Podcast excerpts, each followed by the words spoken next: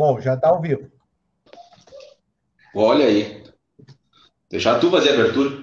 Deixa eu só carregar aqui, eu, tô, eu pedi para carregar para arrumar aqui.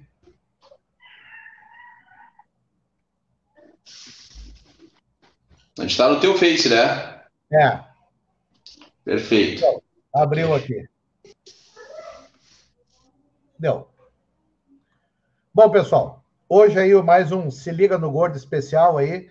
Está se tornando tradição já na, esse papo diferenciado. Não é só redação, não é só português. Estamos recebendo aí o nosso amigo Roger Walterman, lá de Rio Grande.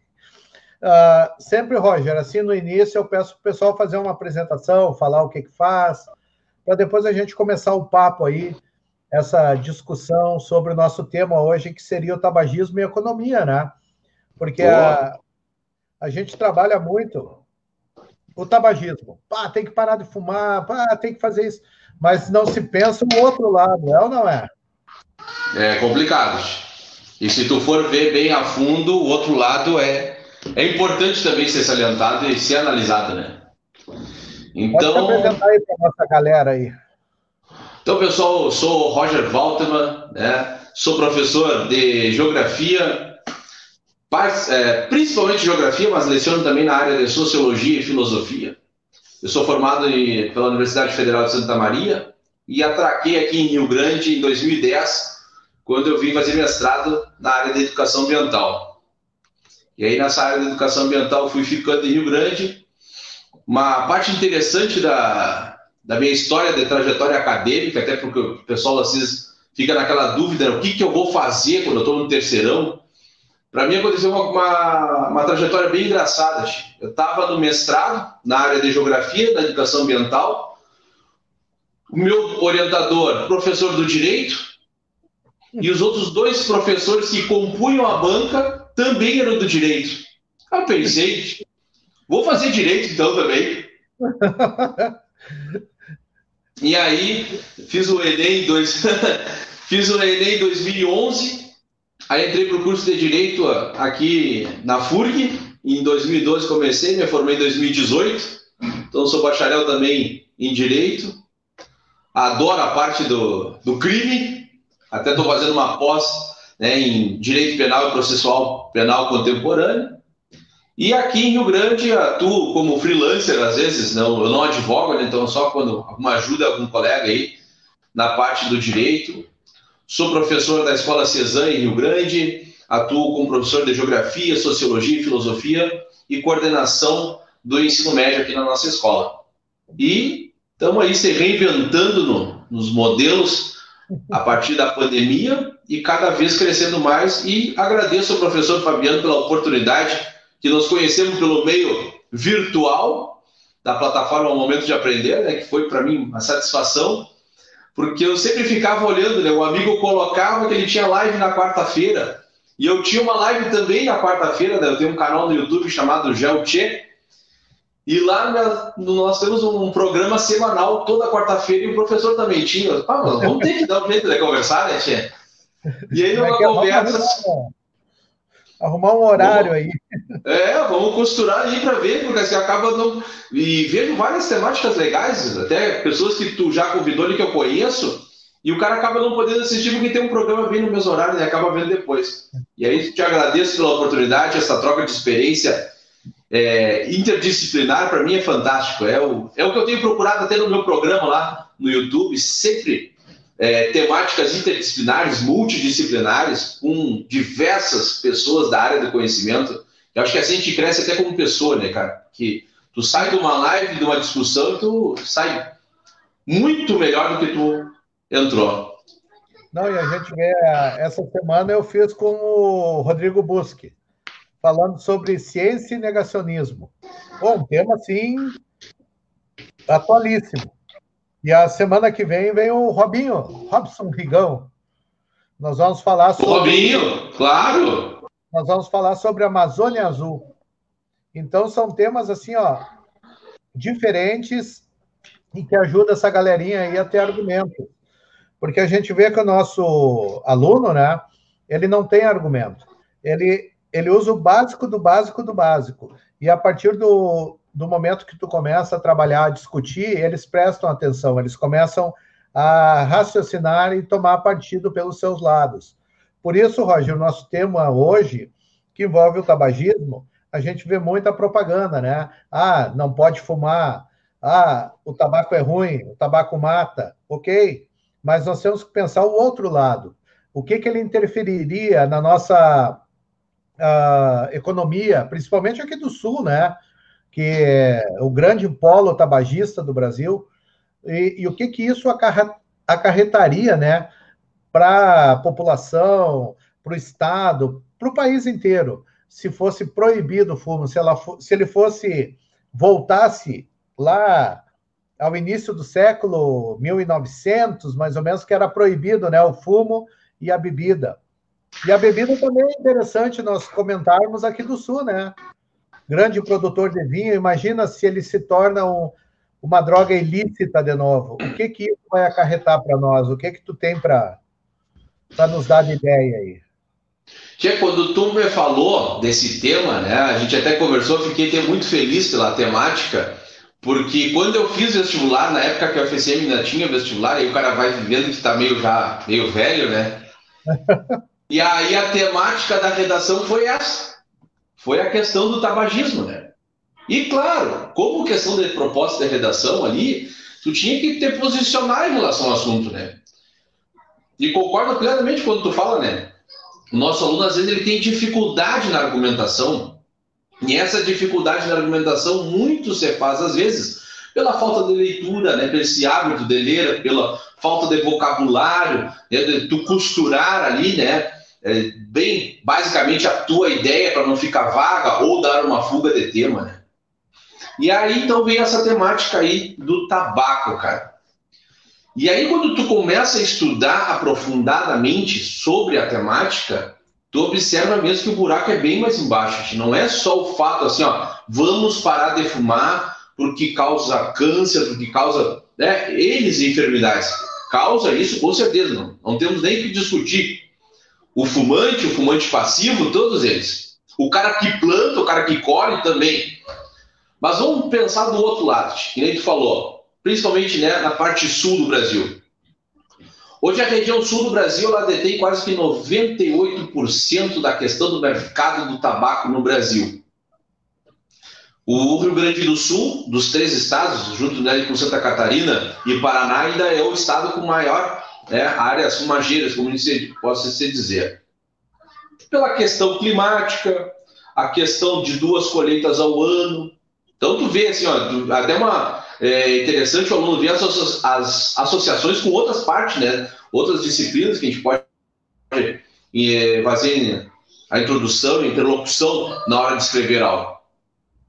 E aí tu mexe nessa cadeia produtiva, e aí o que, que acontece, né? Hoje, por volta de 2 milhões, ou até um pouco mais de 2 milhões de pessoas vivem do tabaco. Estritamente estão ligadas diretamente e chutaria mais de 3 milhões indiretamente, no total, ou até mais, né? Geralmente a gente bota um terço a mais, então 6 milhões indiretamente no tabaco. Então, o que, que seria, o que, que aconteceria para essas populações? Se tu for em regiões de fumageira, tu vai ver também alguns estudos, alguns aspectos interessantes, né? Aí perto de Santa Maria, né, região de Santa Cruz do Sul, a gente vê muito isso, aspecto interessante porque é da economia da cidade.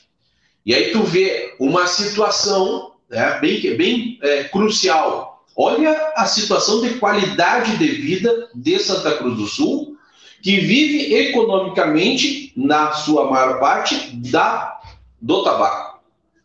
E aí, tu desestrutura a cadeia produtiva e o que, que seriam essas cidades, né? Vou deixar, não sei se tu quer comentar alguma coisa, porque daqui a pouco eu falo demais até.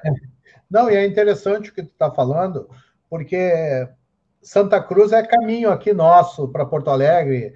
A cidade é linda, muito bem estruturada, totalmente. É, é como tu disse, mas ela se mantém totalmente em cima do tabaco. Como também é, Vera Cruz, não é? Tem Venâncio Aires, é uma região ali totalmente comandada por, pelo tabaco. Então, e se fosse tirar, se fosse proibir, o que, que acarretaria nessas regiões? Isso aí a gente vê muito, né? Uh, cidades que sofrem com alguma perda, alguma fábrica, alguma coisa que trabalha ali, quando é fechada, quebra a cidade. Porque ela deixa de ter o, o caso, o seu rendimento, o comércio, tudo gira em torno. Não, não, não vamos longe. Aqui em Rio Grande, né? uma cidade portuária, a cidade mais antiga do Rio Grande do Sul, é uma cidade que viveu de ciclos, a sua história é voltada no ciclo, já teve ciclo do tecido, do fumo, tudo também aqui já teve. Né? E o nosso último ciclo começou em 2005, tinha uma perspectiva não menos de 20 anos, que era a questão da indústria naval. Quando começa aquela operação da Lava Jato, que vem à tona todas né, as questões em relação à Petrobras, vai quebrando o polo, vai quebrando, e hoje, se tu passa na região de era o polo naval, é um cemitério de ferro. E, e hoje tu dá uma. Não tem nada, não tem nada. E tu vai passando e tu vai vendo assim uma cidade fantasma lá, cara. Eu nunca me esqueço. Eu passei uma vez, isso era verão, né? Eu já morava aqui em Rio Grande, na alta ali do Polo Naval, 2012, foi o auge, bem dizer. Passando na orla da indústria naval, que é um dos caminhos que também dá aí para a praia do cassino, uma e pouco da manhã. Eu estava indo. Cara, tu não tem noção o movimento que tinha lá, por causa que era a troca de turno. O bagulho funcionava 24 horas, cara. Passava assim, ó, cara, eu não sei te dizer, é, é difícil até de mensurar quantos milhões de dólares passava em Rio Grande por mês. E hoje é uma cidade que voltou à questão do comércio, né? tem uma universidade, tipo, tem outra se universidade. Mantendo.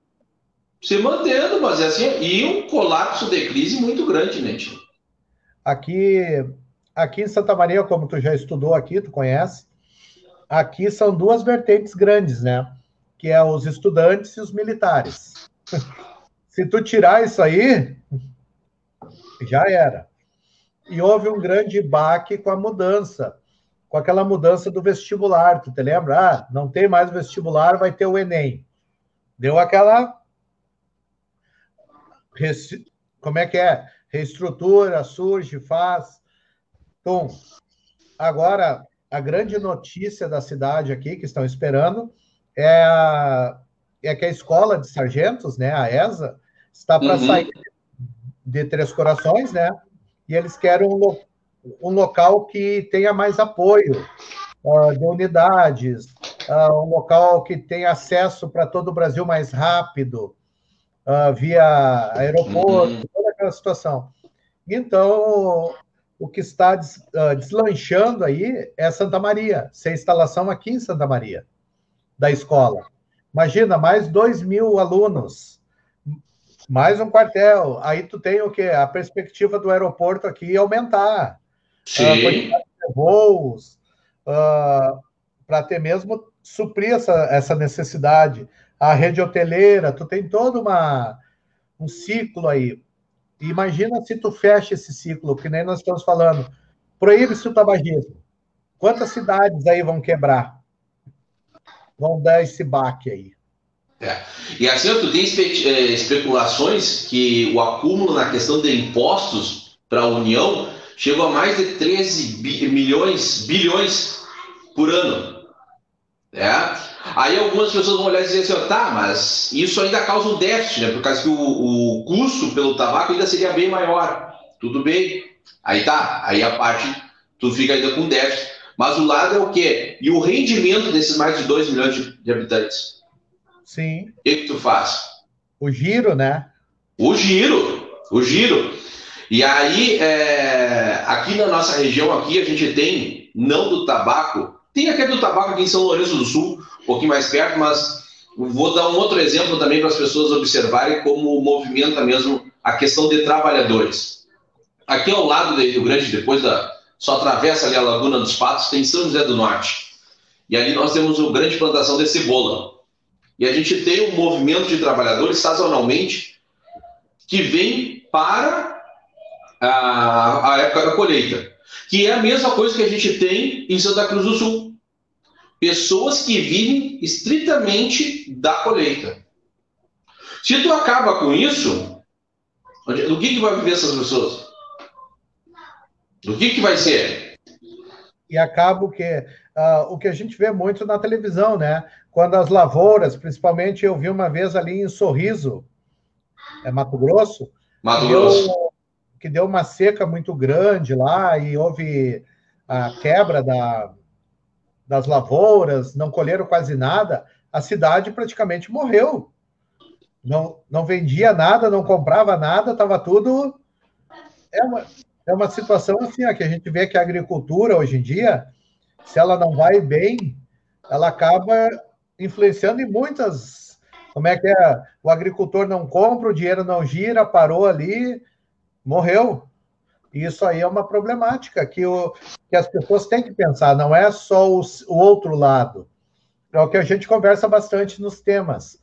Tem os dois lados, né? Tem o lado bom e o lado ruim. Eu tenho que pensar dos dois lados. E as leis estão aí.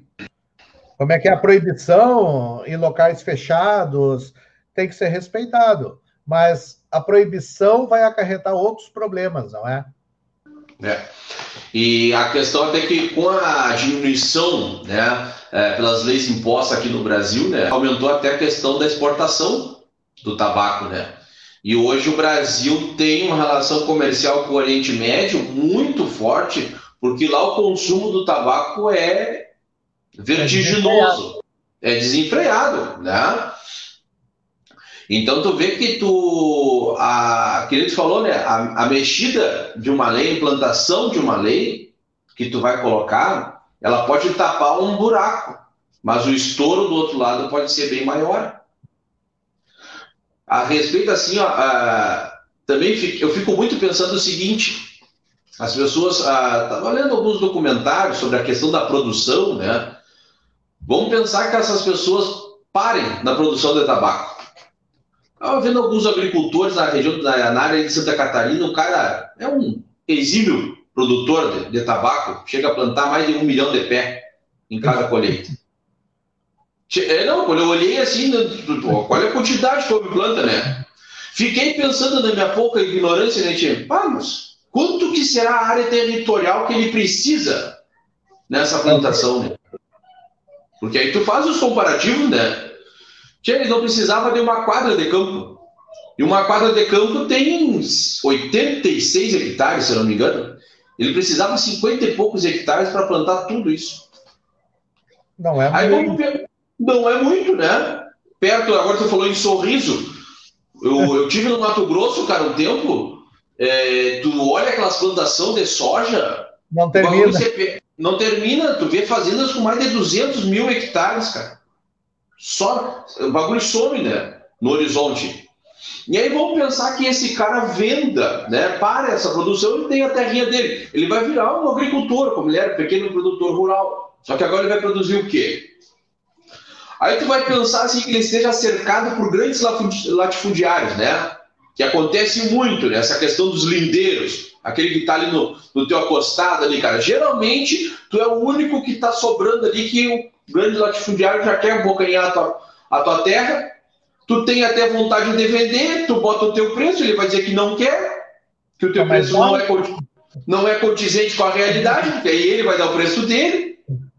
Aí tu vendeu o teu pedaço de terra, e aí, velho, o que, que aconteceu? Tu vai arrumar para a cidade. E aí nós vamos ter na cidade os problemas que nós tivemos no Brasil na década de 60, 70, 80, quando as pessoas começaram a arrumar do campo para a cidade em função da revolução industrial que se implantava no Brasil. As pessoas acho que não chegaram a esse ponto para observar o quanto amplo que é essa discussão, né, Tia?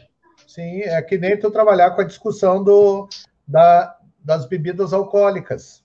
Imagina, aqui no Rio Grande do Sul, a região da Serra ali, Garibaldi, Bento, quanto, na, quanto de dinheiro mexe aquilo ali? E que nem tu disse, a época da colheita da uva, quanta gente é deslocada de locais, né, para ir lá fazer a colheita? É tudo é, é rendimento. Então, nem sempre o, o ilícito, ah, vamos colocar ilícito, vai ser bom. porque já se criou essa, vamos dizer, a, esse plano todo aí de recurso, economia, dinheiro, impostos. Quanto que o governo perderia com isso também? Aqui, a, a, daqui a um pouco o pessoal está assistindo, daqui a pouco acha que eu sou a favor da questão do tabaco. O cara tá falando tanto em números ainda, o cara é a favor do tabaco, ele não sabe quantas pessoas. Que também tem o outro lado, né, cara? Hoje você gasta mais de trilhões por ano em função do tabaco, né? Mas tu vê que a, as discussões são tão rasas que não é freado o tabaco, não vai ser extinto. Que nem tu falou, já foi calculado as outras vertentes. É como a gente estuda no direito, né, cara? Ah, tu tem um carro X, ah, vamos fazer um recal daquela peça do carro? Quando tu chegar que a empresa soltou uma nota que vai fazer um recall de uma determinada peça, é porque é mais barato trocar a peça do que pagar a indenização por morte. Sim. Porque enquanto for barato pagar a indenização por morte, Deixa. não vai ser trocado. Deixa, velho. Nós tivemos vários, nós tivemos casos no Brasil, assim. Sim. Tem um né? caso agora recente, né, da, é de uma, importa, uma importadora de airbag, que o airbag estoura e solta pedaços de, acho que é alumínio, alguma coisa, que já morreram bastante pessoas por causa disso. Foram acidentes bobos que ocasionou em morte por causa do airbag. Aí troca-se o airbag. É. Daí aí tu tem a questão, né? Porque a empresa ela calcula tudo, né? Ela calcula cada etapa. Ela já calcula até pensando assim, ó. De 10 mortes, tantos vão entrar em juízo Tantas realmente vão ir até o final, não vão aceitar um acordo antes, e ainda algumas nós vamos ganhar. Sim. Tem então... todo um aparato em volta. E o interessante, assim, ó, é que a maioria dos temas que a gente conversa são temas uh, que podem cair no Enem, na redação. Então, o aluno vai estar bem preparado nessa, nessa fase argumentativa dele saber. Eu tenho vários. Uh, eu, eu gosto muito de utilizar filmes, série, históricos, uh, livros. Isso aí a gente vê muito. Antigamente, os filmes, uh, aquele o cara da Malboro, porra, aquele lá era o. então a gente vê isso aí. E foi saindo. Qual era outra situação que eu comento muito com os alunos também? O, o cara conquistador, bonitão, o cara, é o que está fumando, é o que está bebendo, que tem o carrão. Então, cria-se aquela, vamos dizer assim, a perfeição através daquilo. Então, Aquele estereótipo a ser cansado, né? É, antigamente a gente olhava em filme, todo mundo fumando, todo mundo bebendo, hoje em dia já é mais controlada a coisa, não é? Porque tem essas restrições. Então, o jovem mesmo já consegue ver essa diferença mas a gente vê séries. Eu gosto muito de citar Sex Education, a, a, a série inglesa. A gente vê a, a gurizada ali fumando escondido, entendeu? Lá no banheiro, ah, ninguém pode ver. Então a gente vê essa, esse outro lado também, o, os dois lados. Isso aí é, tem que ser representado, tem que ser apresentado. E é interessante porque eles usam isso aí. Lá na, na parte geográfica, tu deve saber que o índio foi o primeiro a consumir tabaco. Sim. E eu não sei se era o tabaco mesmo ou se ele fumava outra coisa. eu não é, não se sabe. Porque a história diz, né, que o, que o primeiro consumidor de tabaco no Brasil foi o índio. E aí, qual é que é a, a visão, como é que é visto? E até essa questão cultural, né? Porque se tu ficou eh, fazer o comparativo assim na, na questão da cocaína, tu vai ali para os Andes a questão do uso da folha da coca. Normal. Que é uma questão normal, é o uso local. E aí as pessoas já colocam, né, estereotipo que aquilo vai é errado, cara. E alguns amigos, eu fui, nunca fui na, na região dos Andes, mas alguns amigos meus que já foram, o quanto é normal e medicinal o negócio lá. Claro que eu, eu foge um pouco da, da esfera do tabaco, assim, mas só para fazer um comparativo da questão cultural. E quando tu fala assim, eu vou pegar dois aspectos da, da questão cultural, da questão argumentativa que tu mencionaste, eu gosto muito do filme Obrigado por Fumar. Não sei se tu conhece. Não conheço, sei. Cara, é um filme fantástico. Ele é lançado, se eu não me engano, em 2005. Mas ele é de uma riqueza de detalhes é, implícitos, diga-se passagem. Mostra um cara. Eu vou ter que dar um estereótipo para poder chegar onde eu quero, né? Ele é um. ele é o personagem principal é o que ele chama de. Ele é um lobista, né? Não é uma profissão muito. Né, não, existe no Brasil, mas em outras localidades do mundo, aquele cara que ele é a cara da empresa fora da empresa. Ele faz a cara da empresa lá na frente. E o cara é lobista da parte do tabagismo. E ele faz todo o papel para mostrar para as pessoas o quanto aquilo é bom. O que eu chamaria hoje da questão da indústria cultural, cultura de massa, que nem tu falou que já foi freada, né? E quando eu falo de cultura de massa e quando eu me lembro das propagandas, cara, eu não posso esquecer daquela propaganda do Hollywood no ônibus, Rota 66 nos Estados Unidos. Uhum. Pessoas bonitas, homens bonitos, mulheres bonitas, badalação. Aquela fumaceira dentro. Aquela Tu nem sabia o que, que era aquilo ali, cara. E aí tu vê a questão da indústria do marketing atrás disso, né, cara?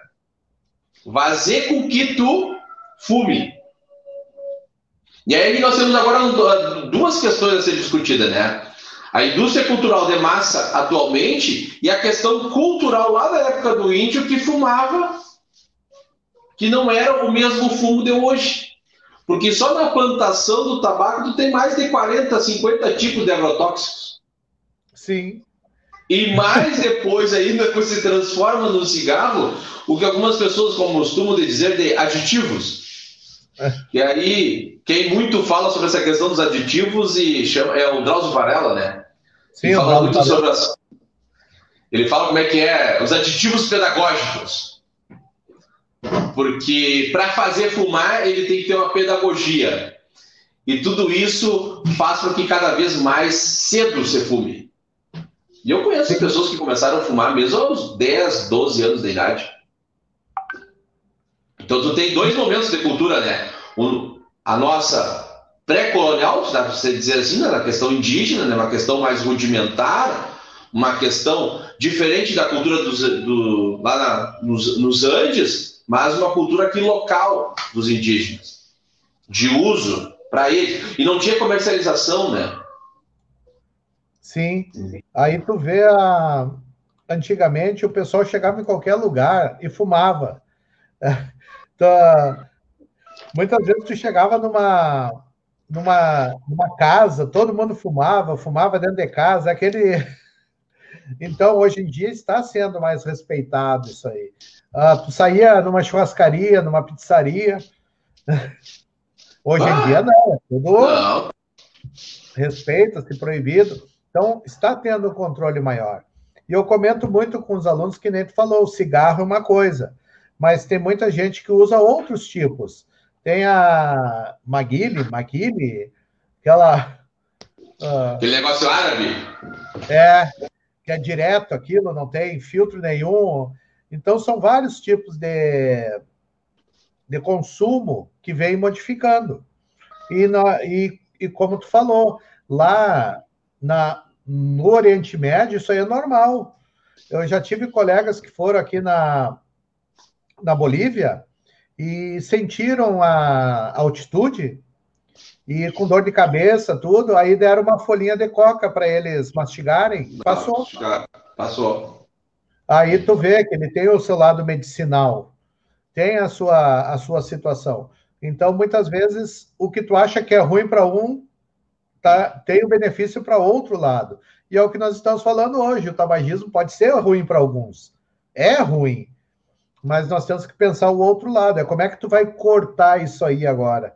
Como é que tu vai uh, suprir as necessidades daquela população que está envolvida economicamente com isso, mesmo que não faça uso do, do cigarro, que não fume, mas está trabalhando na, na produção. É que nem tu dizer assim, ah, eu, ah, eu monto carro, aí um monte de gente morre, aí tu diz, ah, vão proibir. Aí o cara, poxa, eu não tenho nada a ver com isso, eu monto. então tem. É, esses aspectos, né, a gente falando que como era antigamente quando entrava na, na fumaceira, tu que trabalha na parte militar aí, cara, uh, tem um amigo meu, hoje ele já é capitão do exército, mas lá na escola ele tinha certas aulas que o professor estava fumando, cara. E, e, e, não estou falando de muito tempo, cara. Estou falando, deixa eu ver, ele saiu da escola em 2009. Ele saiu da escola em 2009, cara. Então, nós estamos falando de 20 anos, menos de 20 anos. Sim. Ele disse que estava em sala de aula, cara. Claro que aí na regime militar né, é um pouco diferente, né? Mas, claro, o professor lá era um oficialato Estado Maior, chegava na aula dele fumando, fumando. tranquilo. Hoje creio que já não seja mais assim, né? Por causa que não, tudo já mudou, né? Bem diferente. É, tem toda aquela. Tu tem que cumprir o que a lei fala, né? Qualquer lugar. E tu vê assim, ó, que, que o, até mesmo fumar uh, na rua, eu não vejo muita gente fumando. Parece que diminuiu, que encolheu, ou o pessoal está fumando escondido. Parece que que se tornou um crime aquilo. Uh, porque, por causa dessa pressão, não é? E isso aí que a gente tem que ver. A pressão existe, existe lei sim, mas uh, o que, que vem modificando também? A mentalidade da saúde das pessoas, né? Uh, se cuidar, ser uma alimentação saudável. E o cigarro tem esse prejuízo, né? E, e eu vejo também quem fuma muito mais é uma classe mais elitizada. O que, que tu acha disso? É. Uma... Pegando até o que tu falou, da questão de ver as pessoas fumando, né? Quando eu entro em alguns certos pontos de discussão aqui no Grande, cara, e aí entram alguns temas polêmicos, ou na geografia, quando eu dou a dinâmica populacional, que pega bem essa parte, ou na sociologia, Geralmente o aluno, às vezes, ele entra naquela questão de trazer à tona a questão da legalização da maconha, né? Quando a gente fala em tabaco, já vem a legalização da maconha automaticamente. E eu tinha muitas dúvidas em, a respeito da legalização da maconha no Uruguai, por exemplo. Até o tempo que eu fui para o Uruguai, né? Fui ali na localidade de Maldonados, Punta del Leste, fiquei naquela localidade. E, cara, legalizado o negócio, eu não vejo ninguém fumando cigarro na rua e muito menos maconha.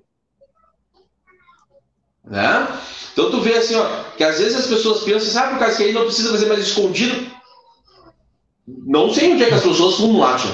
Eu me faço essa mesma pergunta, né, tia? Onde é que as pessoas fumam por causa que não tem?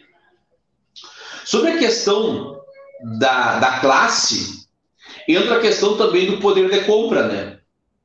Porque o que, que acontece? Aí tem duas vertentes para ter para discutir, né? Duas ou mais, né? A questão da classe econômica na produção do tabaco. Pequenos produtores, algumas pessoas que participam da época da colheita com um poder de compra baixíssimo. E aí tu vê lá na base o cara trabalhador ganhando pouco e quando chega lá na Souza Cruz, por exemplo, o preço precisa, né? exorbitante. E foi uma das políticas que o Brasil fez, né, cara, a elevação da, da questão do tabaco. Que isso gerou outro problema. O tráfico internacional do tabaco, principalmente Também. via Paraguai. E aí é muito, cara, olha, se os nossos já têm 40 espécies de agrotóxicos, 40 Imagina espécies de aditivos, imagina o que, que não vem de lá, né? E já se foi falado muito, né? Lá é capaz então, de misturar, hoje... lá é capaz de misturar de bosta de vaca. Olha, se ficar na bosta de vaca, nós temos ainda mais tranquilo, né? Porque assim, ó, é o que tu disse. Uh, a gente vê uh, as reportagens a mil aí, né? Tantos, uh, tantas mil carteiras foram presas de cigarro dentro do carro, porque o valor é lá embaixo. O que tu paga 10 reais uma carteira aqui, tu vai pagar do, 3, 4 reais lá. E aí, como é que fica, né, Tia? E tu vai saber é... o que tem dentro. Não, eu estava uma vez estudando sobre a questão do tráfico internacional, e aí algumas pesquisas apontavam tem aquilo que a gente vê na televisão que pegaram né, do tráfico internacional é, representa apenas 20% do que é passado. Imagina. Então, olha a quantidade que está entrando, Tia. Então, tu apertou de um lado, né? Eu levou lá uma carteira de cigarro, hoje, eu não sei quanto é que vale, porque eu não fumo. Né? Também mas, não. Mas uma carteira de cigarro hoje, daquele menos pior ou, ou mais da propaganda, deve estar quase 10 reais, creio eu. Acho que sim. Né? Então, aquele que tem o poder de compra, investe. E aí entra aquela parte que tu falou, né? Na questão do elitizado, né? Eu me lembro que quando eu estava logo aí nos 18, 20 anos aí em Santa Maria, aí, né? Aí já pronto para a noitada das festas, né, cara? Tinha aquele cigarro com aditivo pedagógico que o Drauzio Varela fala, tal do Gudan. Eu nem sei se existe ainda. Não. Mas era assim, ó, era um bagulho, cara, com um gosto mentolado ou de canela. o bagulho era. Chique. chique no último. Mas tinha o seu preço. Sim. É. E aí tu elitizava já o negócio, né? É e aí, pra ti, pra te representar o estereótipo que tu tem grana, que tu tem o poder de compra, porque às vezes na questão né, das festas, a questão do estereótipo de tu passar às vezes aquilo que tu não é, ela é muito grande, aí, cara, aí a elite sempre ganhava, né? Não, e a gente vê muito hoje o cigarro eletrônico, né? Ah, o cigarro eletrônico, cigarro eletrônico. Mas a... aí que tá, a população mais pobre vai ter condição? Se tiver condição, é de comprar um cigarro ali e fumar. Então... Vai comprar um paieiro. Também. Vai, né, vai fazer. Uma coisa que eu acho bem interessante também para o cara que está. Porque geralmente, né, quando essa nossa proposta da redação ela vai ser menos vaga do que nós estamos aprofundando hoje, né? Sim, é. Provavelmente vai ser um assunto bem mais para ti, mas tu vai ter que te posicionar. Uma das questões legais para o cara se posicionar é a questão de liberdade em relação ao tabaco. Eu acho essa, essa questão interessante porque nós nunca fomos tão livres como nós somos hoje no Brasil, né? principalmente com a Constituição de 88, essa questão. Né? E eu tenho a liberdade de escolha se eu quero comprar ou não quero. E aí é uma coisa interessante que tem lá um autor chamado Mário Sérgio Cortella, que diz o seguinte: a minha liberdade termina onde termina a do outro que o ditado que ele dizia, né? A minha liberdade termina quando começa do Fabiano. Começa do, é. É, só que aí o que, que acontece? Coloca em pé de desigualdade, né? Ou seja, o. Fabiano vai ser livre somente depois da liberdade do Roger, e isso não pode ser concebido, né?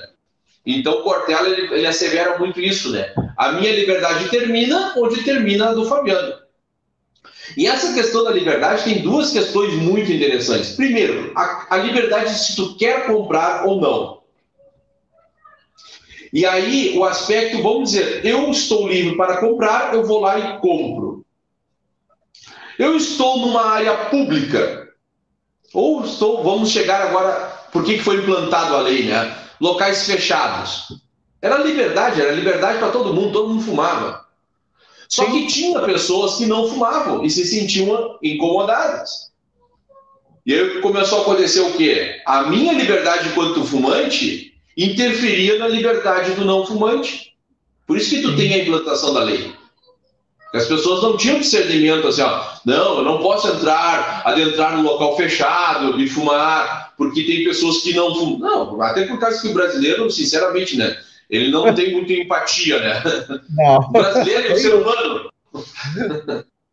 A questão da liberdade também é um ponto crucial para quem vai defender um posicionamento porque tu adentra num, num, até numa questão sociológica ou filosófica de tu ver isso, porque quando tu não proíbe, como não está sendo, é, proibida a vida para menores.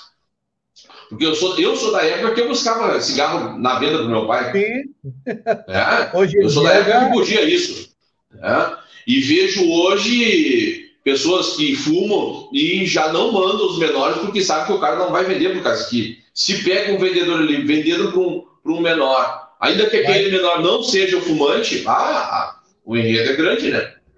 Até então, para mim, a, a liberdade é. Até Acho que eu te cortei. Que, até explicar que o focinho de porco não é tomada, tu já tomou uns dois choques, né? Ah!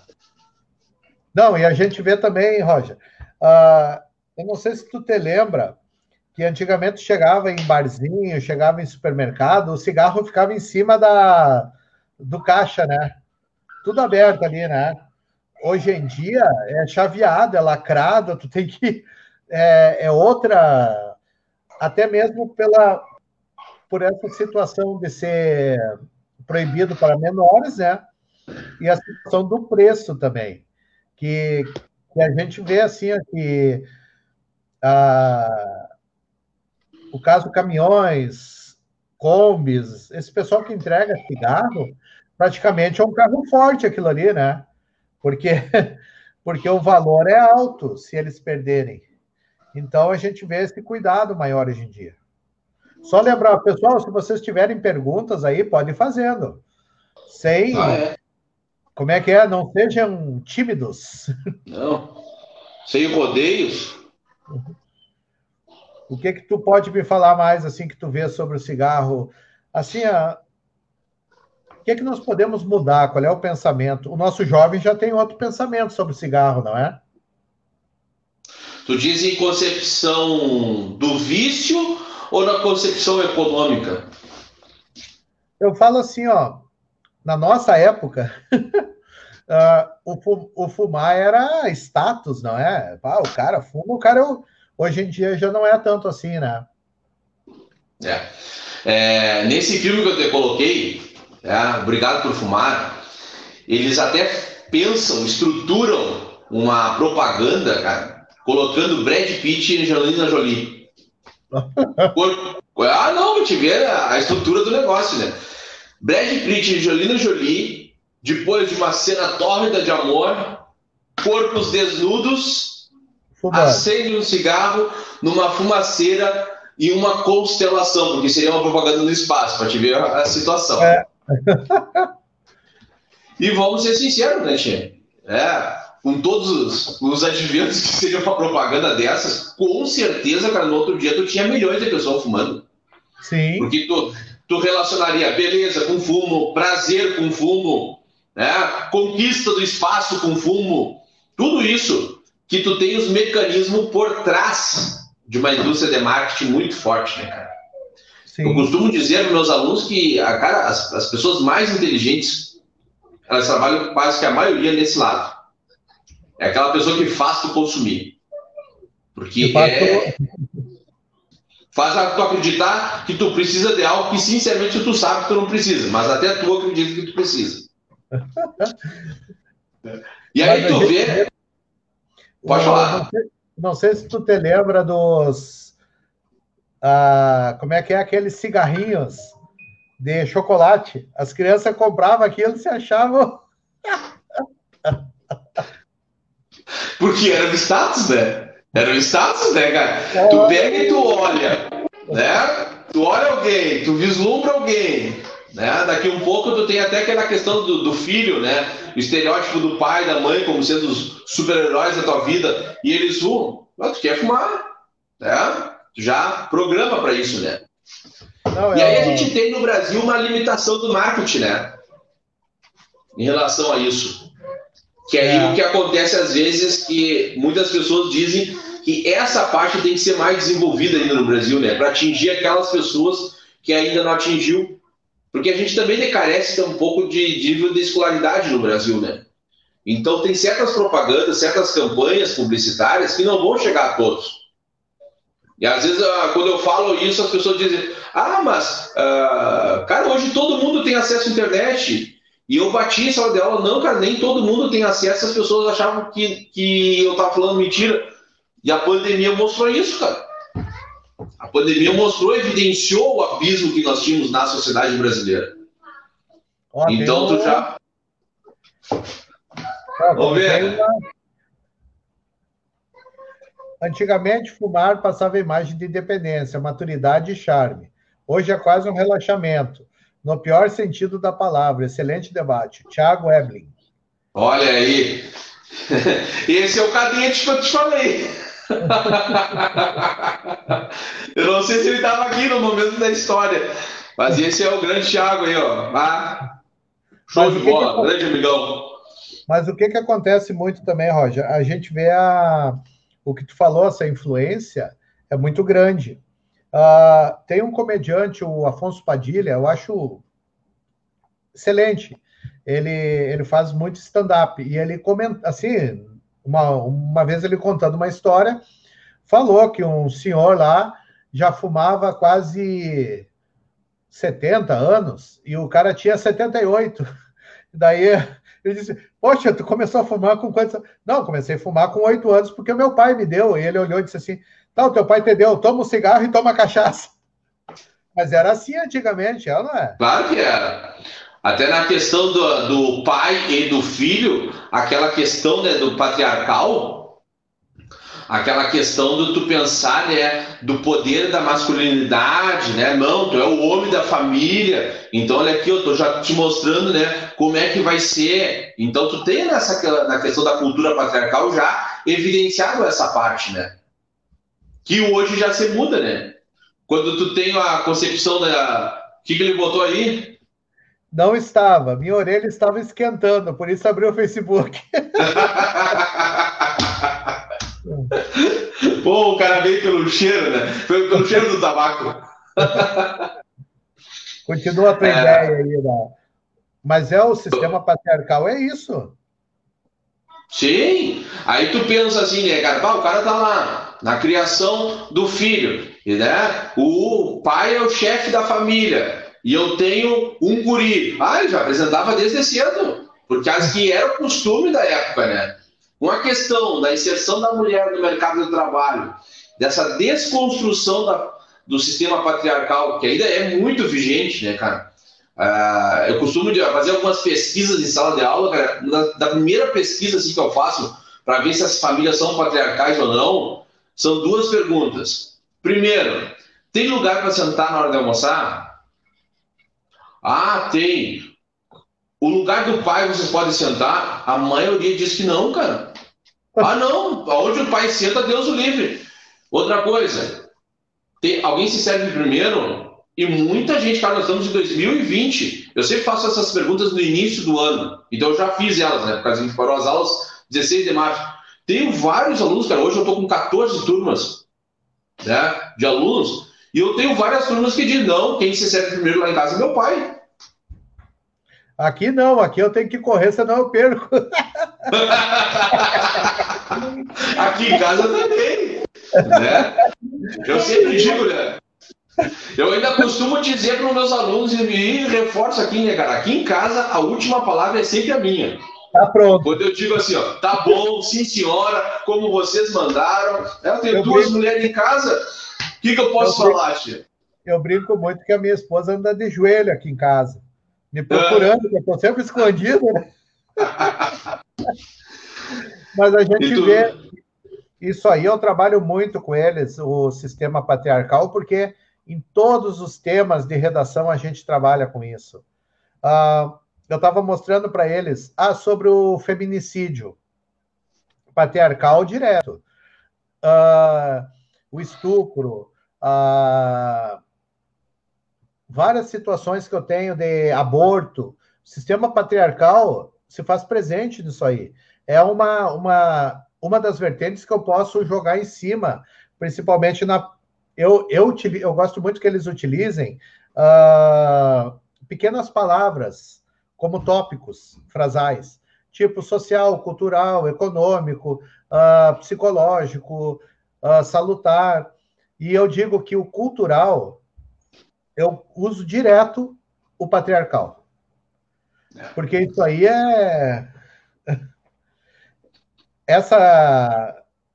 Vamos dizer, essa imagem aí vem desde o descobrimento, né? Sim, sim. É, e você faz muito presente e quando tu coloca esse, todos esses temas que tu colocou são plausíveis demais por isso, né, cara? Agora mesmo nós, uh, fugindo, mas voltando, essa questão da, desse aborto lá da menina lá no Espírito Santo, que teve que sair do estado, tudo, né, cara? Tem, cara, por trás daquilo ali, tu tem todo um modo, né, de que como funcionou até chegar aquilo ali, a questão do estupro, vários estupros hoje que o cara tem é, estudos sobre o caso, às vezes quando uh, eu discuto sobre essa questão, e eu trabalhei na parte da comarca aqui de, de Rio Grande, na infância e juventude por oito meses, é, a gente viu muita questão de, de, estupros, né, de menores. E aí tu faz um estudo, né, cara, quem é que estupra mais? É o pai ou o padrasto? E aí tu chega a um número estrondoso, cara, que quem estupra mais é o pai. É e aquela, as pessoas acham que... É aquela situação do patriarcalismo. Ah, eu sou, eu sou o chefe da família, eu tenho direito a tudo. Eu, é? eu posso tudo. Isso aí, não só aqui no Brasil, como em vários países, a gente vê isso aí. Uh, eu estava lendo uma reportagem que na, no Japão as mulheres deixaram de, de casar. Lá, assim, a, a, a sociedade é patriarcal lá também. E, e o interessante é assim, ó, a mulher, a partir do momento que ela casa, é o marido dela que vai definir se ela vai trabalhar, se ela vai estudar, se ela vai ficar em casa cuidando dos filhos. Ele que vai definir o que, que ela vai fazer. O que, que elas fizeram? Deixaram de Não casar. caso mais? Não caso mais. Eu quero ter minha vida, eu quero uh, fazer isso aí. E, então, isso aí a gente vê muito também sobre a valorização da mulher. Que eu também gosto de trabalhar um filme, que é o, o Pantera Negra. Pantera Negra, para mim, é o melhor filme. Ah, uh, eu não conheço. É da Marvel, que ele trabalha com a valorização. Uh, primeiro, a, a valorização das pessoas negras. Porque todos os, vamos dizer assim, quase 100% do elenco é todo negro. Show de bola. Segundo, a valorização da mulher, que o cara ali, o, o rei de Wakanda, uh, ele é um homem, mas a, a chefe do seu exército é, é uma mulher, a principal cientista é uma mulher, então tu vê a valorização da mulher. E a outra situação é da África. Quando tu fala em África, tu pensa um país pobre, não é? Lá não, tu vê o contrário, a riqueza. Então, eu acho assim excepcional esse filme. É. Aí, pegando, né, tu falou uma coisa que é bem interessante aqui para o aluno, às vezes, para pegar, ampliar o seu conhecimento, né? Vamos vou até falar o que nós falamos lá no início. Quando fala em África, pobreza, guerras, savanas, Rei Leão, Madagascar, né, já mais contemporâneo. Quando fala em tabagismo, doenças. Sim. Não, As não pessoas têm que ter não pensa o que tem por volta. A contextualização, ela te leva a um saber muito mais significativo do que o saber conteudista. E na prova do Enem, o aluno que sabe contextualizar fatos, ele vai muito melhor do que aquele aluno que está treinando conteudista. Aquele assim, ó, ah, cara, eu tenho uma meta de 800 exercícios por semana. Né? Então lá, eu pratico, pratico 800 exercícios por semana. Aquele aluno, ele pode praticar menos exercícios, mas se ele souber contextualizar os assuntos, ele está ganhando. Tá ele ganhando. vai ganhar. Porque se tu sabe, por exemplo, nosso, nosso assunto aqui, a importância do tabagismo na economia brasileira. Se tu tem a concepção da, da questão da produção até chegar ao mercado de consumo, que é uma distância muito grande, perpassando por várias áreas, perpassando por várias classes sociais, como a gente já falou, né? Cara, o cara que é um pequeno produtor e o consumidor, às vezes, é elite. Né? O cara, quando consegue cons construir os seus argumentos, tendo toda essa contextualização, ah, ele não sofre para escrever a primeira linha da redação. Não, eu falo muito para eles o seguinte: redação não é sofrimento, ele tem que se sentir bem escrevendo. Então, se eu sei contextualizar, eu sei trazer argumentos, pô, é tipo assim, ele vai estar se divertindo ali escrevendo. Mas a gente vê muito o contrário, né, Roger? Aquele sofrimento, ai, redação. Ah, eu me lembro do, do vestibular, cara, o, a pressão que é da redação, a pressão que é escrever, né? A primeira linha, tudo, né? É, eu desconstruí alguns preconceitos que eu tive, que eu tinha com a escrita, fazendo o quê, cara? Lendo. Sim. Porque quando tu consegue assim, ler e vai lendo, vai lendo, tu desconstrói teus preconceitos e tu começa a criar vocabulário. E quando tu começa a criar vocabulário e tu faz leituras multidisciplinares, tu fica sabendo um pouquinho de cada. Então é muito mais fácil quando tu chega lá, né, para escrever qualquer tema que caia. A gente costuma falar para os nossos alunos aqui, ó, não se detenham a um tema, se detenham uma pluralidade de temas que aí vocês vão chegar e vão construir qualquer tipo de redação. Porque aí tu tem aquele aluno que se prepara para um tema. E se não cai, velho? Não, é o que eles gostam de perguntar muito, professor. Qual é o tema que vai cair? Todos. Todos. Porque é o seguinte, ó, eu te, aqui, ó, para te ter uma ideia. Uh, ano passado, nosso, a nossa média de redação foi 712. Eu não estava ainda no terceiro ano. Assumi o terceiro ano, comecei a trabalhar com, com essa, esse planejamento, discussão. Nós fizemos, em um ano, nós fizemos 38 redações dos mais diversos temas, trabalhando estrutura, trabalhando tudo que é necessário. A média subiu esse ano para 823. Imagina! E o que, que acontece? Uh, tem um tema. Ah, qual é o tema que o senhor acha que vai cair? Se, ó, eu não tenho um, eu tenho 13 e já coloquei os 13, estou trabalhando um por um com eles. E um deles é o tabagismo, que pode ser. Então, eu trabalho as vertentes, ou saúde, uh, educação, criança, que são as vertentes que o Enem cobra. Então, se eles fizerem no mínimo duas redações de cada vertente, eles vão ter todo tipo de assunto para falar. E eu, eu gosto também de trabalhar com essas, essas outras áreas a sociologia, a filosofia. Amanhã, às quatro horas da tarde, eu vou fazer uma live com o professor Yuri, de História. Nós vamos falar sobre a junção de ideias. Ele vai falar de história e eu vou falar de literatura, de 1500 a 1600, aqui no Brasil. Descobrimento. Sim. E o quinhentismo. Nós vamos yeah. os dois.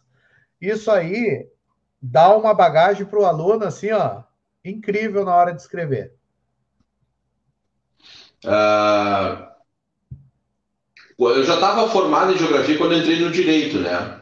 E muitas das minhas coisas que eu dou aula hoje na geografia, eu trouxe do direito para dar aula. para esclarecer aquelas coisas que a geografia não me dava. Então, é, eu sugiro que teus alunos que estejam assistindo sobre essa questão né, do tema do tabagismo, por mais que o tema, quando venha, é para a questão da saúde, com certeza. Mas conheça um outro lado, a outra vertente, né? A questão da economia, né? É... Saiu já algumas pesquisas, por exemplo, né? Como é que é o nome? A doença da folha verde.